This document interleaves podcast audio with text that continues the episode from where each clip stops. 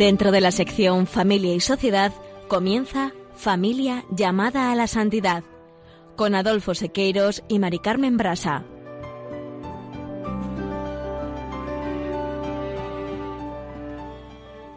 Muy buenos días, queridos oyentes de Radio María y Familia Radio María.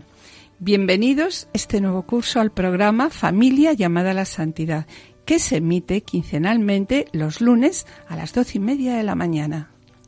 En el programa de hoy queremos celebrar nuestros 50 programas en esta querida radio de la Virgen y para ello hemos preparado un programa muy especial. No os lo perdáis y permaneced a la escucha.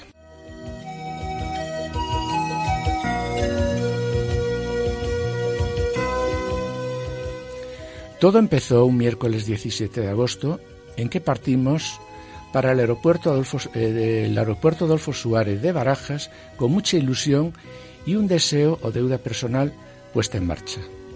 Poco antes de casarnos, con 23 años, sentíamos que el Señor nos pedía entregar un tiempo en nuestra vida a misiones. Yo como médico y Mari Carmen como parasitóloga. Sí, así es, Adolfo. Era algo que en aquella fecha no fue posible a pesar de los contactos que mantuvimos con diferentes asociaciones de misioneros seglares.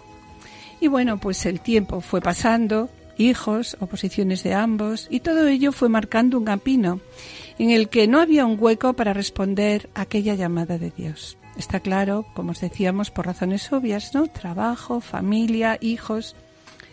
Pero Adolfo, el Señor tiene sus tiempos que no son los nuestros y nos estaba esperando pacientemente.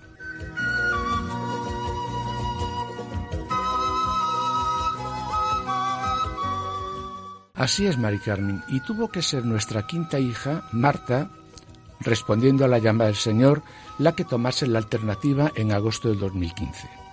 Como arquitecta, fue acompañando a los misioneros de la Delegación de Misiones de la Diócesis de Alcalá de Henares en su viaje a Ecuador con las siervas del hogar de la madre. A su regreso, vimos que ese viaje le había cambiado su vida, tanto, tanto, que le ayudó a descubrir su verdadera vocación. Ante una proposición, recuerdas Adolfo, que ella nos planteó a su vuelta de Ecuador hace ahora un año, tuvimos claro que esa propuesta que la hacía a través de Marta era la Virgen. Esta propuesta nos recordaba, que ya casi se nos había olvidado, que ahora podíamos hacerlo, que teníamos pendiente una promesa por hacer desde el año 1973, cuando nos casamos. Sí, y claro, por si todo lo que íbamos considerando para no tener excusas en el momento final era poco, llegaron en marzo las inundaciones en Playa Prieta. Y si las inundaciones eran un desastre, a continuación llegó a la gran catástrofe, el terremoto del 16 de abril que afectó a distintos puntos de la provincia de Manabí. Concretamente, en Playa Prieta fallecieron de las siervas del hogar de la madre, la hermana Claire y cinco postulantes, derrumbándose también el colegio, la iglesia y muchas casas. Desde ese momento estaba clarísimo que había que seguir diciendo, sí, Señor, como tú quieras, pero nosotros solo somos siervos torpes que confiamos en ti. Quiero vivir y he de vivir para Dios, yo he de vivir. Quiero vivir y he de vivir para Dios, yo he de vivir. Cuando la cascada.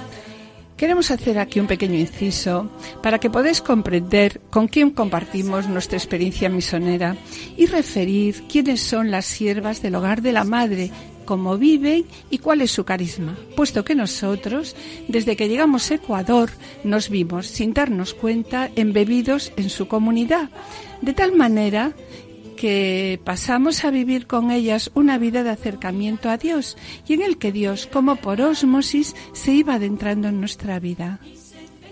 Las siervas del hogar de la Madre viven una espiritualidad de identificación con Jesucristo y transformación en Él, desde el seno de la Virgen María.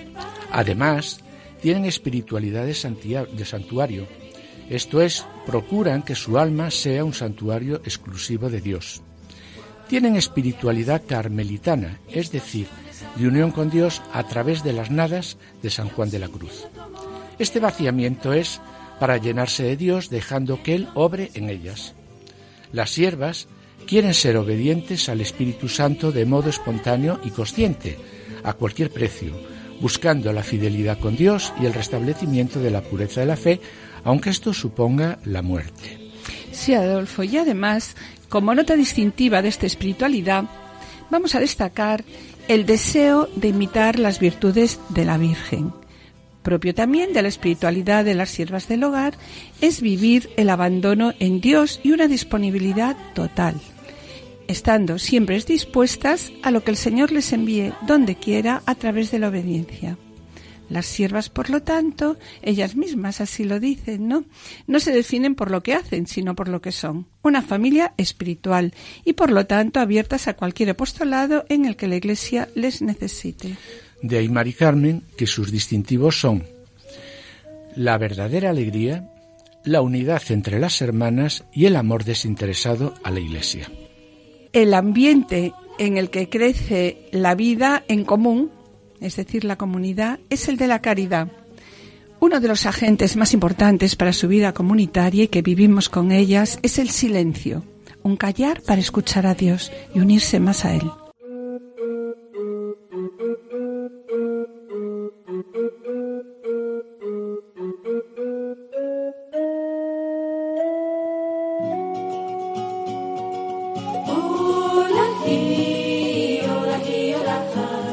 Y volviendo al tema de Ecuador, Adolfo, vamos a preguntarnos, ¿qué hacen las siervas en Ecuador? ¿Cuál es su misión?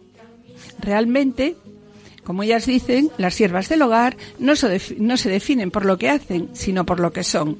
Una familia espiritual y por lo tanto abiertas a cualquier apostolado en el que la Iglesia las necesite. Claro, de ahí que en Ecuador hemos visto que las siervas están en todas partes, dedicadas a la enseñanza. Dirigen colegios, impartiendo las asignaturas de las que son especialistas según sus titulaciones, dan clases de religión y catequesis en otros colegios. También están dedicadas a la evangelización. Son responsables de la orientación vocacional de los jóvenes en parroquias y colegios, formadoras de catequistas, matrimonios, familias, responsables de liturgia y de los coros en las celebraciones litúrgicas. Están muy preocupadas por la nutrición y la salud infantil, por lo que tienen varios comedores en poblaciones como Chone, Guayaquil y Playa, Prieta, en los que se dan diariamente comida a más de 100 niños. Y para proveer todo esto, sobre todo de carne, en estos comedores se abastecen de una granja propia que manejan ellas mismas, en la que tienen pollos, gallinas, cerdos, vacas y en estos momentos están también organizando un criadero de peces y camarones. Cuentan además con dispensarios médicos atendidos por personal sanitario voluntario. Y por si todo esto fuera poco, que realmente es lo que vimos, colaboran con casas de acogida a chicas con diferentes adicciones, dirigen asilos de ancianos, etcétera. hola, aquí, hola,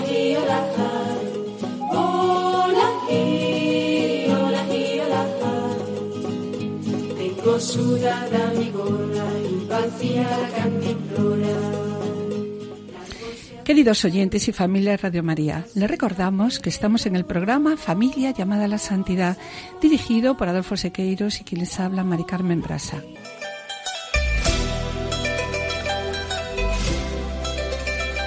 Continuando con nuestro viaje, una vez tomada la decisión, llegamos a Guayaquil con bastante incertidumbre ante lo que nos esperaba, pero sí con muchísima ilusión. En Guayaquil fuimos recibidos con mucha alegría y hospitalidad por las hermanas Emma, Mari Carmen, Ruth y Gemma, pasando ya a la cena, rezo de completos y al aviso de las tareas que teníamos para el día siguiente. Sí, bueno, no queremos hacer un diario de lo realizado, ¿no? De, lo que hemos pasado estos días, aunque fueron tantas las emociones recibidas que nos resulta difícil hacer una síntesis. Pero lo que sí queremos, mis queridos oyentes, ahora es animaros, animaros a dedicar esas horas, pocas o muchas que nos sobran a todos, ¿no? para ofrecerlas como voluntarios, ofrecerlas como voluntarios en las numerosas asociaciones de la Iglesia, en nuestras parroquias y, ¿por qué no?, en nuestra querida Radio de la Virgen, en Radio María, ¿no?, como colaboradores. Todos podemos ser misioneros, todos podemos ser evangelizadores, cada uno pues donde Dios le pida, ¿no? Pero escuchemos a Dios y respondamos a su llamada.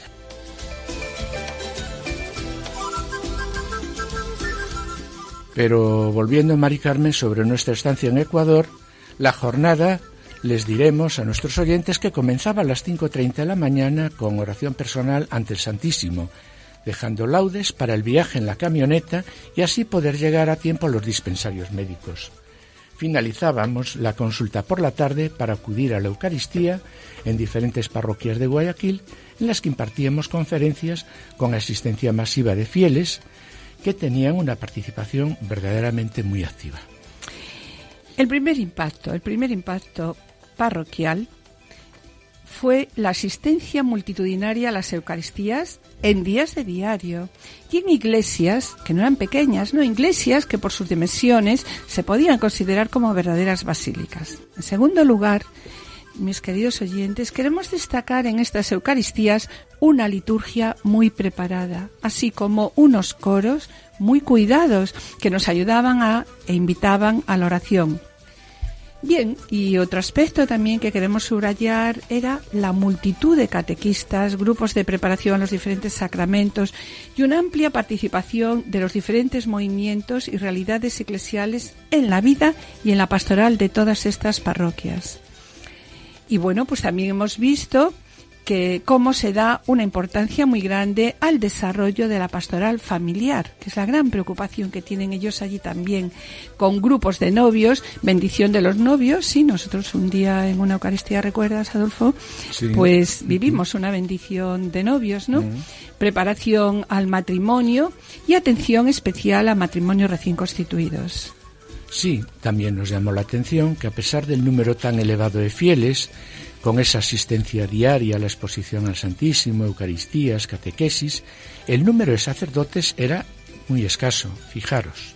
Con tan solo dos sacerdotes en cada parroquia eran capaces de atender a dos mil niños en catequesis de comunión, catequesis a las familias de estos mismos niños, catequesis de confirmación, celebrar unos 100 bautizos al mes, con atención a las familias y los padrinos y tres Eucaristías fijas diarias, además de las Eucaristías extraordinarias.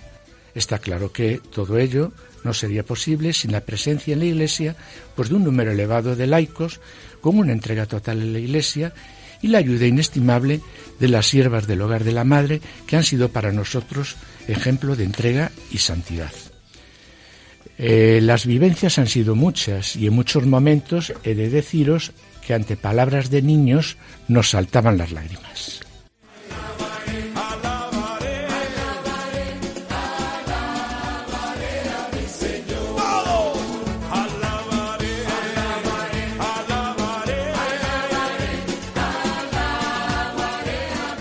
Queridos oyentes y familia Radio María, estamos en el programa Familia llamada a la Santidad dirigido por Adolfo Sequeiros y quien les habla Mari Carmen Brasa. Les recordamos que pueden ponerse en contacto con nosotros a través del correo familia llamada la santidad arroba radiomaria.es o enviando un correo postal a la dirección de Radio María, Paseo de Lanceros 2, primera planta, 28024 Madrid, indicando el nombre del programa, Familia llamada a la Santidad. Para solicitar este programa deberán dirigirse ustedes al teléfono de atención al oyente 902 500 518. También este programa pueden escucharlo a través de podcast entrando en la página www.radiomaria.es y podrán descargarlo en su ordenador para archivarlo, escucharlo a la hora que deseen. También queremos decirle que en el próximo programa responderemos a los correos que nos habréis enviado este verano.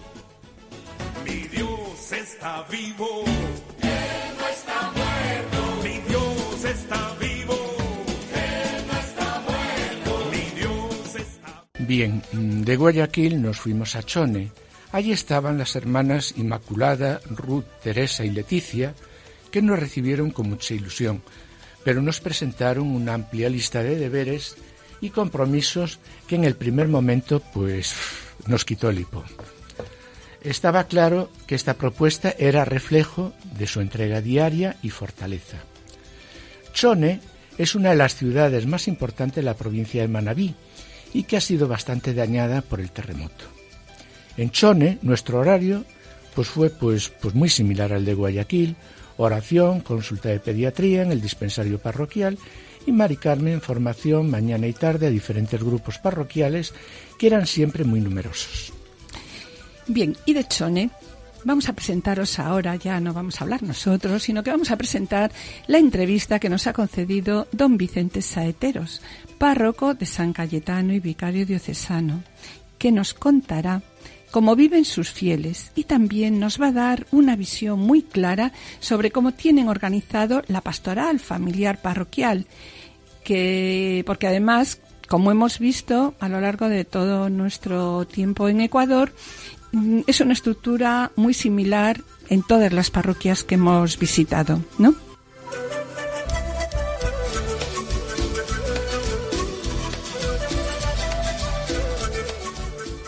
Nos encontramos en la parroquia de San Cayetano de la localidad de Chone, provincia de Manabí, Ecuador, acompañados de su párroco, don Vicente Saeteros, a quien queremos hacerle unas preguntas porque realmente me gustaría que lo vierais. Es una gran parroquia en cuanto al número de personas que se encuentran aquí. Bien, don Vicente, en primer lugar nos gustaría que se presentara. Muy bien, muchas gracias, Mari Carmen. Eh, realmente es una oportunidad grande para poder saludar a todos los que nos escuchen allá en España, en la diócesis de, pues, De Madrid. de Madrid. Sí, pero de es Madrid. toda España. Toda España, ah, muy bien, un gusto. Le va a escuchar toda España. Tengo, tengo sí, un cariño muy grande por, por España, especialmente por Jaén, la diócesis, Urense, porque de allá y ahora ustedes, que tengo el gusto de conocerles, porque siempre han sido tantos sacerdotes, laicos, religiosas, las hermanas del hogar de la madre, que pues han sido gente entregada totalmente, que han sido para nosotros los, nativos un testimonio de entrega y de vida cristiana. Entonces, eh, gracias por todo eso, por la ayuda, por sus oraciones, por todo ese apoyo y esa cercanía. Sí, pues ahora ya nos gustaría que nos explicara cuál es la historia de esta parroquia tan viva. Es que me gustaría de verdad, mis queridos oyentes, que estuvieseis aquí y que vierais lo viva que es la fe en esta parroquia. Sí, bueno, ahí hay una historia, es decir, eh, todo es una eh, continuidad y discontinuidad, pero que la historia sigue adelante, ¿no? Esta parroquia tiene desde el año 1750 registros eh, bautismales. Entonces aquí vinieron eh, una, una misión de sacerdotes agustinos de, de Irlanda. Entonces ellos estuvieron eh, por muchos años aquí y, hasta hace poco, hasta hace poco, hasta el 2000, 2002 estuvieron presentes. Entonces a ellos se les debe también eh, toda la evangelización, todo lo que se ha logrado. Ellos estuvieron no solamente aquí en Chone, sino en toda la zona norte Chone, que abarcaba unas seis, siete parroquias. Qué interesante. Sí, realmente son eh, gente apóstol del Señor, ¿no? que se jugó la vida. Vinieron jovencitos y unos murieron aquí y otros se fueron ya ancianitos para Irlanda. Entonces, hay una historia grande que se les debe a ellos realmente muchísimo, muchísimo. Y luego, recién desde hace 12 años, nosotros los sacerdotes diocesanos, nativos, hemos tomado a cargo la, la parroquia y algunas otras parroquias donde los irlandeses agustinos estaban. Ahora uno de ellos solamente queda. De ese grupo grande, eh, ahora último que vino, solamente queda uno que está en Pavón.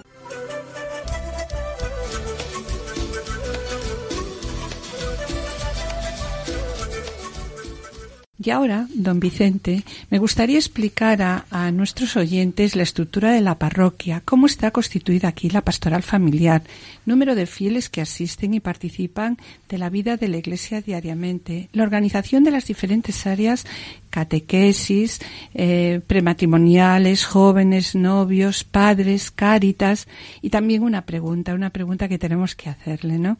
cómo solamente dos sacerdotes pueden atender, atender ¿no? espiritualmente a tantas almas. La parroquia eh, tiene 50.000 fieles, 50.000 habitantes. Es una parroquia así, eh, grande, con muchísimas necesidades de todo tipo. Y está organizada para poder llegar a todos así de la mejor manera. Está organizada por sectores, tiene 24 sectores Qué barbaridad. Y esos sectores, cada sector lo hemos ido organizando, tiene mensajeros, se da la catequesis en cada sector. Estos mensajeros son los que hacen el enlace con la parroquia, son hombres y mujeres fieles que llevan carta a la familia, que llevan también novedades, etcétera, a cada sector y ellos se sienten ahí como al mismo tiempo en comunión con el centro parroquial. Eh, hay coordinadores de sectores y la idea es ir formando grupos de familia en cada sector con toda esta estructura. Entonces luego también a cada sector le atendemos una vez al mes a estos 24 sectores. Vamos rotando, somos dos sacerdotes, eh, el vicario parroquial tiene una, una, área de la parroquia, yo como párroco también la, un área más grande, y cada mes le atendemos en la medida de lo posible. Luego también aquí a nivel del centro tenemos la catequesis. Eh, ahí este año hemos tenido 1.700 niños inscritos en la catequesis. ¡Qué barbaridad! ¿Y número de catequistas? Tenemos 220 catequistas. ¿No se habrá equivocado con el número? ¿No serán 20? Sí, sí, 220 catequistas. Es, eh, tenemos catequesis todos los días, de lunes a domingo, aquí en la parroquia. Eh, nos falta estructura, espacio físico para poder atenderles. Hay unos que tienen que esperar a que el otro salga porque y hemos hecho hasta unas cabañas en el patio para que Sí, sí, todo esto lo he visto yo, ¿eh? No se lo está inventando. Entonces... Sí, sí, porque realmente a veces nos desborda eh, la necesidad de, de, de, de los padres, de, los niños, de los jóvenes, de querer eh, ¿no? acercarse a Dios, conocerlo.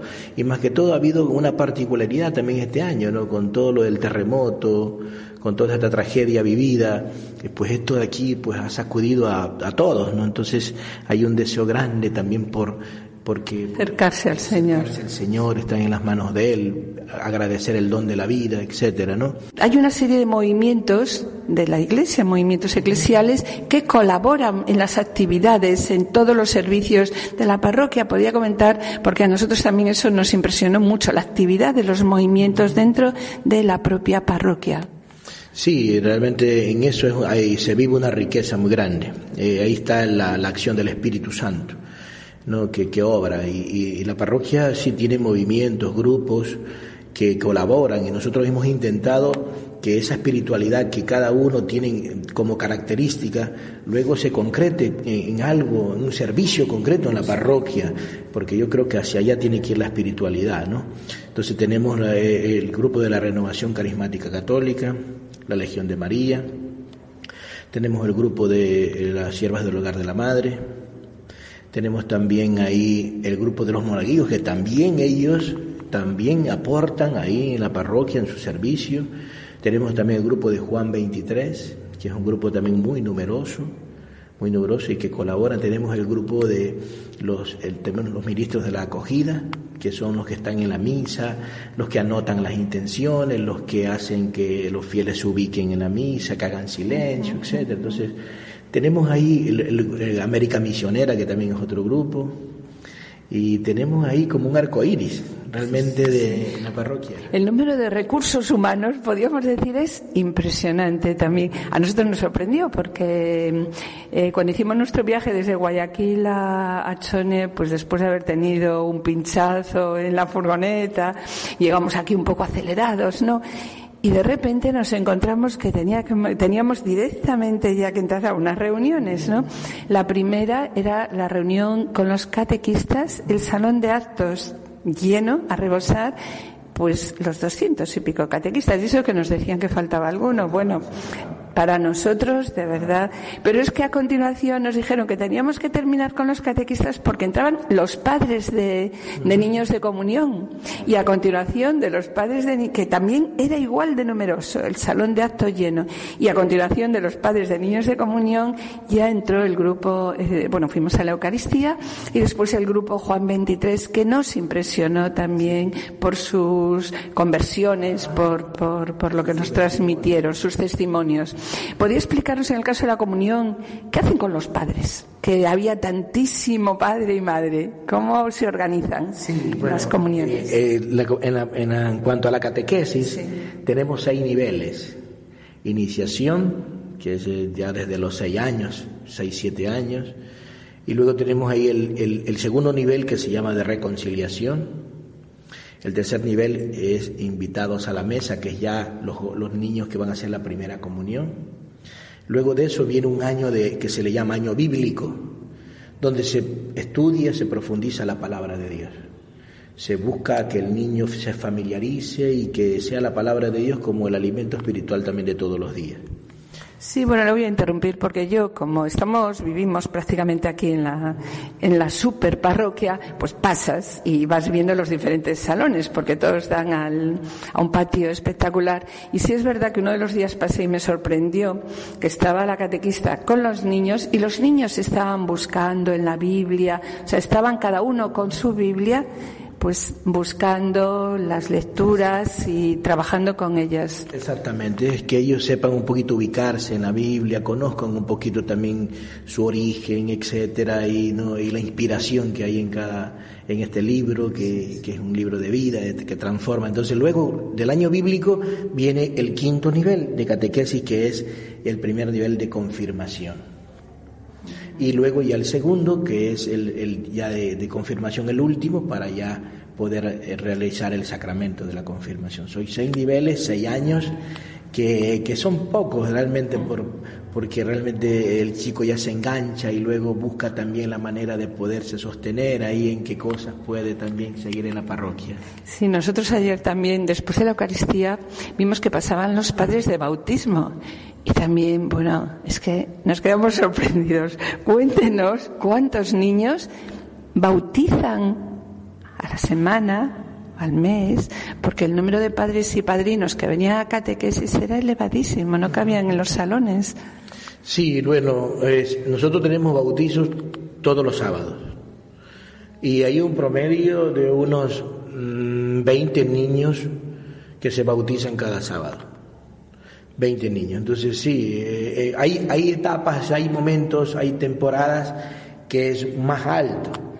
No, pero hay un promedio así semanal de 20 niños que es bastante y que sí. En total, casi 100 niños al mes, ¿eh? Sí, 100 sí. bautizos al mes, con la preparación de los padres al, al bautismo. Y con respecto a lo que me preguntaban antes y que, que no me despisté un poquito, era sobre la, también la catequesis familiar. La catequesis familiar eh, se la da en, en el nivel de, de comunión y en el nivel de confirmación. Ahí se pide a los padres de los niños que vengan a reuniones semanales y con ellos también se estudia eh, el texto ya preparado para ellos, pero con los temas que los niños van viendo, porque luego también el catequista deja tareas para que el niño pregunte a los padres, para que se involucren los padres y ellos van creciendo y de muchas de catequesis, familia, catequesis familiar luego se enganchan en la, en la vida de la iglesia los padres, luego han salido ahí catequistas, han salido luego que han reforzado los distintos ministerios en la parroquia, entonces la vemos en la catequesis familiar una gran bendición porque es la oportunidad que muchos padres tienen de poder acercarse a Dios, acercarse a la iglesia y descubrir que Dios en medio de todo les llama a servir. Entonces yo creo que es una, es una gran bendición. Totalmente. Bueno, mis queridos oyentes, yo no sé si estáis escuchando, porque supongo que lo escucharéis, un bebé que tenemos al lado llorando, porque es que de todo lo que tienen, también tienen un dispensario médico. Y comprenderéis quién está en ese dispensario médico. Pues está Adolfo ahí atendiendo como puede, pues atendiendo a los bebés y atendiendo a los niños, ¿no? Pero le tenemos al lado y entonces os pedimos disculpas. Bueno, padre, como ya sabe lo que es la radio, ¿no? Pues nos encantaría seguir hablando y que nos siguiera explicando qué palabras de ánimo eh, puede darnos a la Iglesia en Europa.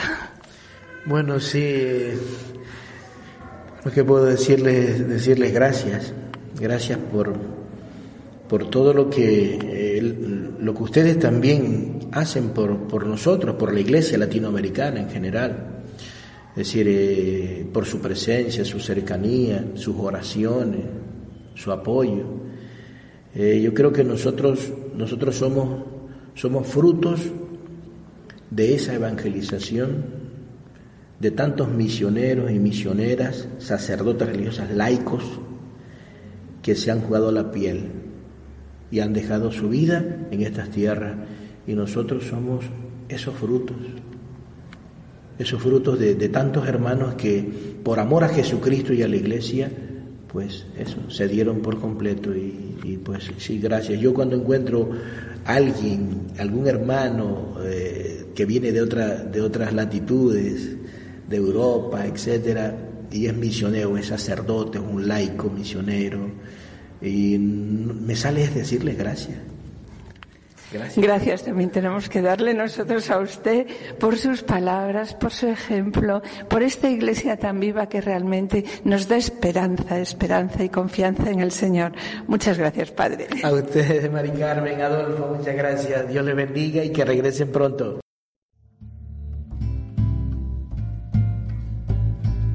Tú no quieres, Señor, que esperas ser santa para amarte. Por eso, así como soy, así como estoy, te digo, tú lo sabes todo, Dios mío, tú sabes que te amo.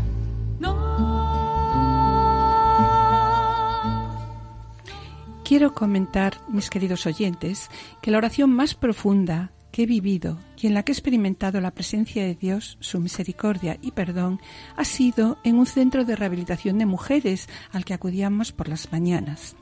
En el centro se encontraban unas 35 chicas, muchas mayores de 35 años, con un deseo grande de ser mejores, de salir de la droga, de la prostitución, del alcohol, deseo de ser perdonadas y ser acogidas por Dios, por sus familias y la sociedad.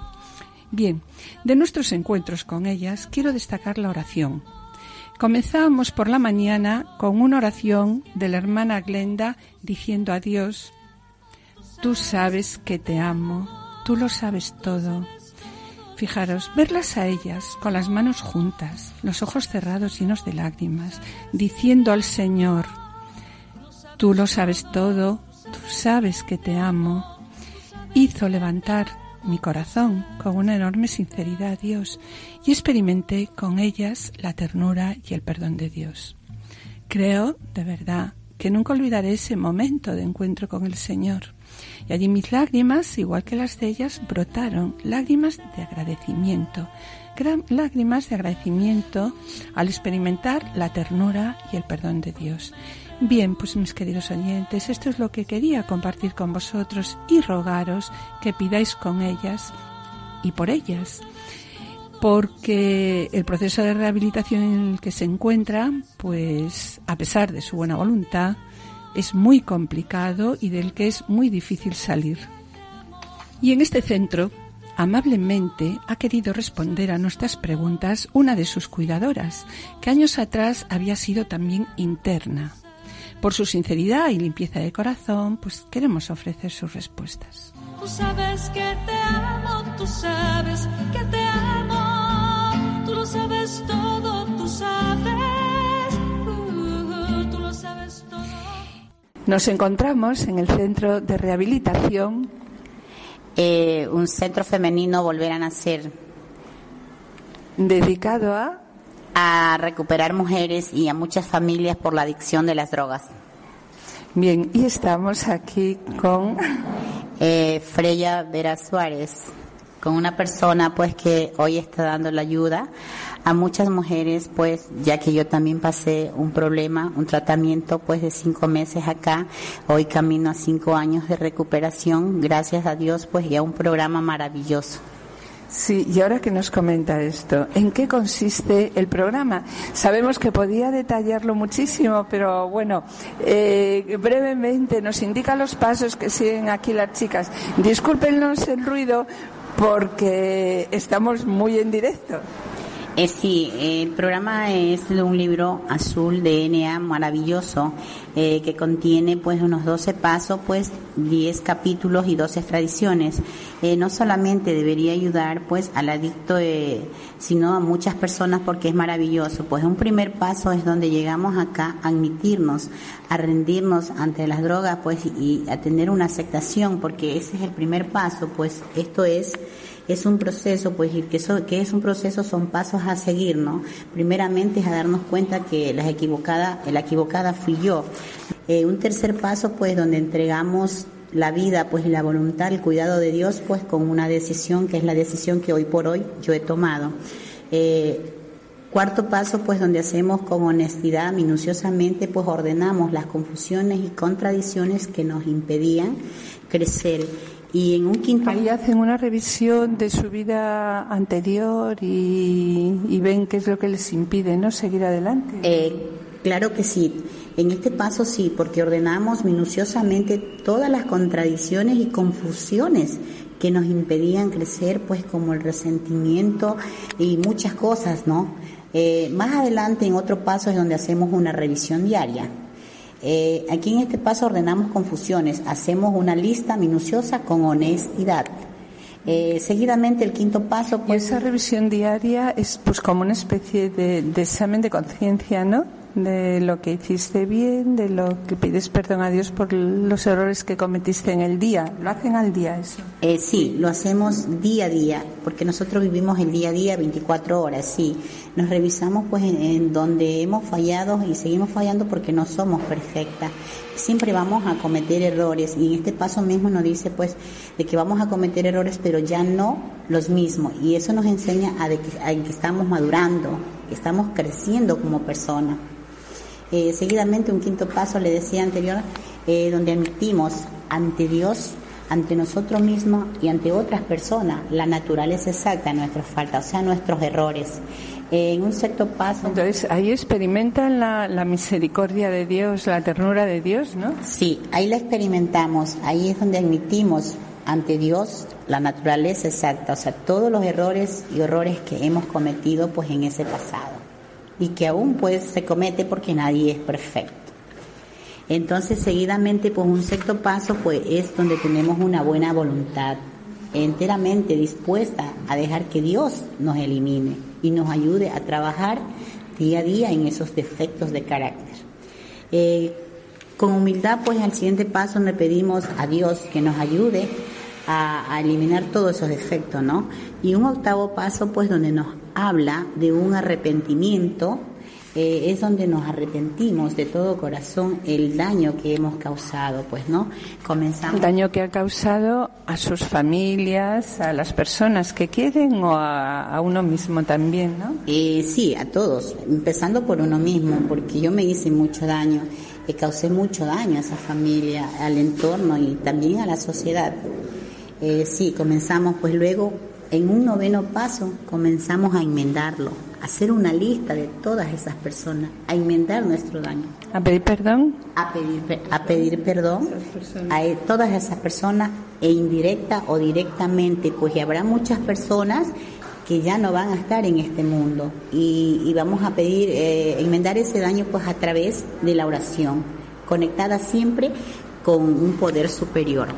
Y aquí en el décimo paso es el que antes decías donde hacemos, eh, nos revisamos diariamente, ¿sí? Continuamos haciendo un inventario personal y cuando lo, nos equivocamos lo vamos a admitir, porque ya hoy por hoy pues eh, admitimos, no justificamos todo lo que hacíamos, lo que hacemos. Anteriormente justificábamos, pues, ¿no?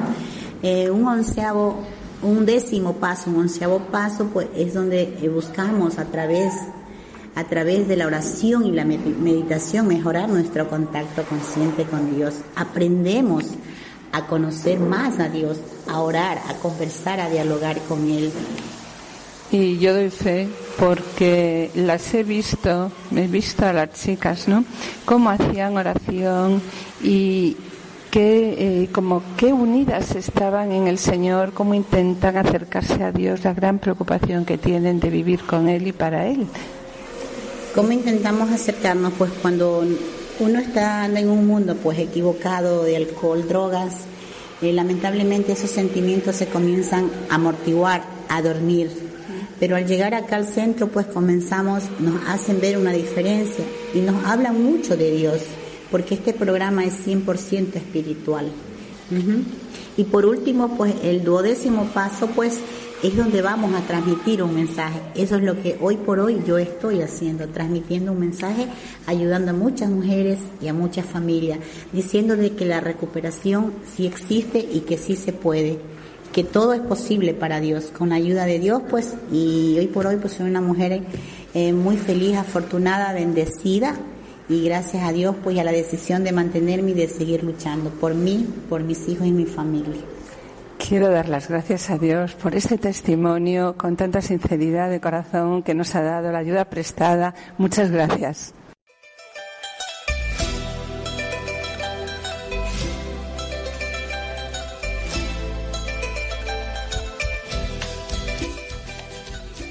Bien, la última etapa fue en Playa Prieta, Calderón y Río Chico. En Playa Prieta nos recibieron las hermanas Jenny, Marta, Sara, Mercedes y Emma, con mucha alegría y esperanza y un programa ilusionante. Seguimos prácticamente el mismo horario, oración por la mañana, consulta médica tanto por la mañana como por la tarde, y Mari Carmen durante la mañana daba clases de biología en el colegio, charlas a los profesores, conferencias por la tarde en las parroquias, con asistencia a la Eucaristía y oración y visitas a familias en sus casas. Respecto al colegio, queremos contaros que se, se, derrumbó en el terremoto, pero las oraciones de los hermanos, la ayuda prestada por numerosos bienhechores, así como la Fundación Telefónica, hicieron posible su reconstrucción en menos de tres meses, para que esos niños pudiesen de nuevo ser escolarizados. En cuanto a los alumnos del colegio, he de deciros que son muy obedientes y disciplinados, agradecidos y colaboradores, y que los fines de semana dedicaban su tiempo libre a las obras de restauración y ajardinamiento del colegio. Son chicos que están preparándose para entrar en la universidad, dedicando parte de su tiempo a trabajar gratuitamente en las obras del colegio. Bien, y de Playa Prieta, pues también queremos destacar la humildad la bondad y entrega generosa de las personas. Personas que, fijaros, acaban de salir de una catástrofe, de un terremoto, ¿no? Allí era mucho más perceptible y visible la presencia de Dios de una forma continua. Nada perturbaba la unión con Dios, ni el trabajo, ni el calor, ni las personas. Todo era más tranquilo. Dios estaba entre nosotros y así nos lo referían ellos con esa fe. Nos decían, Dios va adelante, a nuestro lado, nos acompaña en cada momento, nos da salud y ánimo. Dios, de verdad, es lo más importante en nuestra vida. Y como nuestras palabras aquí serían muy pobres para explicaros es todo esto, pues para situaros sobre la bondad de estas personas, queremos presentaros el testimonio de Anaún, con él y con su mujer Cecilia hemos visitado las casas de varias familias que tenían a sus niños enfermos les llevando ayuda material y espiritual. Y además él era el presidente de la parroquia. Que ninguna familia comience en cualquier de repente. Que ninguna familia se acabe por falta de amor la pareja sea el uno en el otro, de cuerpo y de mente. Y que nada en el mundo separe un hogar soñador. Que ninguna familia se albergue debajo del puente. Y que nada interfiere en la vida, en la paz de los dos que nadie les haga vivir sin ningún horizonte. Nos encontramos en Playa Prieta ahora y en la comunidad de Playa Prieta, en la iglesia. Y estamos con una persona muy querida, muy querida aquí, que es Anaún, a quien quiero presentaros y que nos va a explicar qué es lo que hace él aquí como presidente, ¿no?, de su comunidad que es. Bueno, muchas gracias por permitirme esta ocasión. Eh, estoy muy contento primeramente porque hace 10 años, hace 10 años comencé a conocer a Dios. Y para mí ha sido la gracia más inmensa que, ha pasado en mi vida. Mi vida ha cambiado muchísimo para bien. Claro, no ha sido fácil la lucha, pero es lo más bonito es seguir a Dios. Y desde ese camino ella he sido llamado por Dios a algunas cosas, a servir en la comunidad. Entre, esas, entre ellas ser encargado de la comunidad de Playa Prieta. Y soy catequista y estoy gustoso de ser catequista. También hacemos misiones, vamos a diferentes... ¿Qué es eso de hacer misiones? Misiones que nos toca salir de nuestro pueblo, ir a otra comunidad donde realmente nos, nos los necesitan espiritualmente y, claro, primero espiritualmente y luego también ayudar con lo que se pueda, este, lo que es materialmente. ¿Cómo les ayuda materialmente? Eh, bueno, si hay que ayudar en una casita con hoja de zinc, con algo que necesite don- donde se va a visitar. Y también con lo que es comida, víveres, en todo lo que se pueda llevar. Eso es lo que hacemos con las visitas en las misiones. ¿Y la ayuda espiritual? Esa es la más importante. Eso es lo que más interesa, la ayuda espiritual antes que lo material.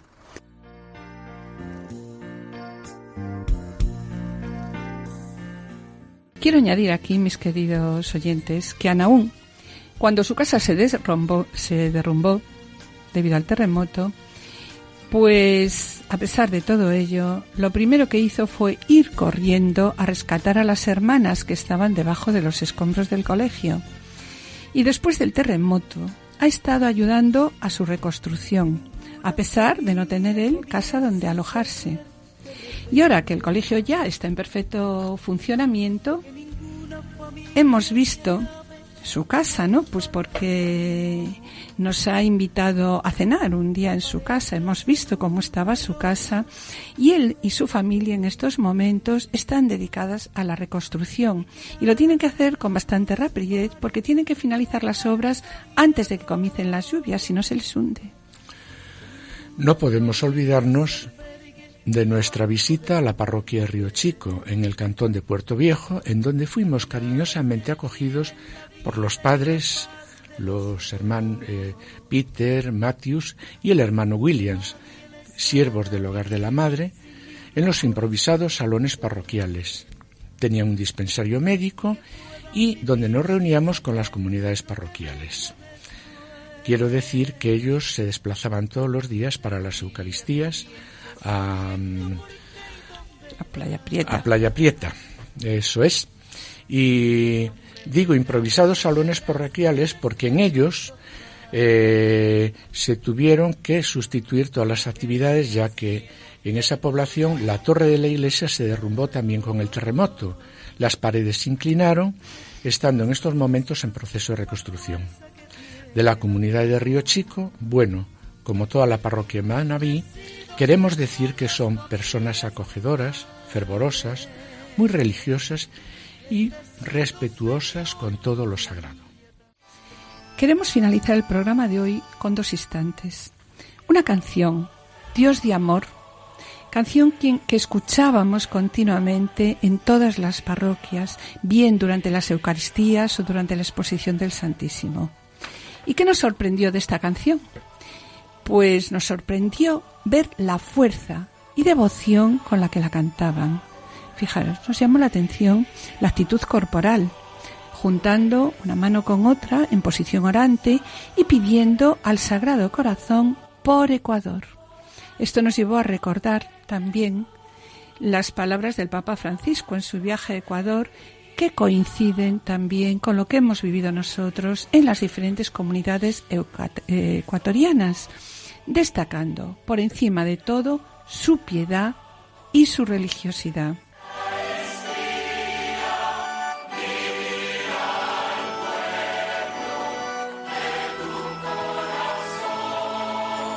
Que había algo raro, perdón, algo raro en el pueblo ecuatoriano. Todos los lugares donde voy, siempre el recibimiento es alegre, contento, cordial, religioso, piadoso, en todos lados. Pero Acá había en la piedad, en el modo, por ejemplo, en pedir la bendición desde el más viejo hasta la guagua, que lo primero que que aprendes a ser así. Había algo distinto. Yo también tuve la tentación, como el obispo de Sucumbíos, de preguntar cuál es la receta de este pueblo. ¿Cuál es? Y me daba vuelta en la cabeza y rezaba. Le pregunté a Jesús varias veces en la oración, ¿qué tiene este pueblo de distinto? Y esta mañana, orando, se me impuso aquella consagración al Sagrado Corazón. Pienso que se los debo decir como un mensaje de Jesús. Todo esto de riqueza que tienen ustedes, de riqueza espiritual, de piedad, de profundidad, vienen de haber tenido la valentía, porque fueran momentos muy difíciles, la valentía de consagrar la nación al corazón de Cristo, ese corazón divino y humano que nos quiere tanto. Y yo los noto un poco con eso, divinos y humanos. Seguro que son pecadores, yo también, pero, pero el Señor perdona todo y custodia en eso. Y después, pocos años después, la consagración al corazón de María. No olviden, esa consagración es un hito en la historia del pueblo de Ecuador. Y, esa y de esa consagración siento como que le viene esa gracia que tienen ustedes, esa piedad, esa cosa que los hace distintos. Y después de escuchar estas palabras del Papa, queremos deciros que sentimos envidia del pueblo ecuatoriano. Por lo que pedimos al Señor recuperar esa valentía de la que nos habla el Papa. Porque si hoy algo nos caracteriza a nosotros, los católicos españoles de hoy, es la tibieza. Pidamos al Señor desde aquí por todos los misioneros y misioneras, quienes por tu amor y por el de las almas tan preciosas para ti, Señor, han abandonado su casa, su patria y sus cariños más íntimos. Bendice, Señor, sus trabajos y concédeles la gracia de repartir el pan de la divina palabra. Señor, hazles sentir que tú estás con ellos en sus trabajos y preocupaciones y dales la gracia de perseverar hasta el fin en la vida de abnegación para la que los has escogido.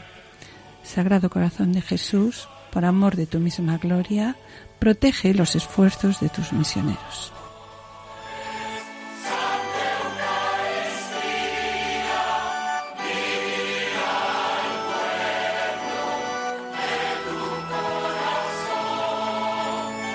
Bien, mis queridos oyentes, con pena tenemos que despedirnos. En el programa de hoy hemos querido celebrar con vosotros nuestros 50 programas en esta querida Radio de la Virgen. Y para ello les hemos ofrecido un programa especial desde Ecuador, acompañando a las siervas del hogar de la Madre a lo largo de todo un periodo de tiempo. Gracias queremos dar desde aquí a las siervas del hogar de la Madre por habernos permitido vivir con vosotros vosotras una vida de entrega a los demás y una vida de acercamiento a Dios en el que Dios, como por osmosis, se fue adentrando en nuestra vida. Damos también las gracias a Mónica en el control de grabación y sonido y esperamos estar de nuevo con vosotros el lunes dentro de dos semanas. Que el Señor os bendiga. Hasta el próximo programa y que el Señor os bendiga.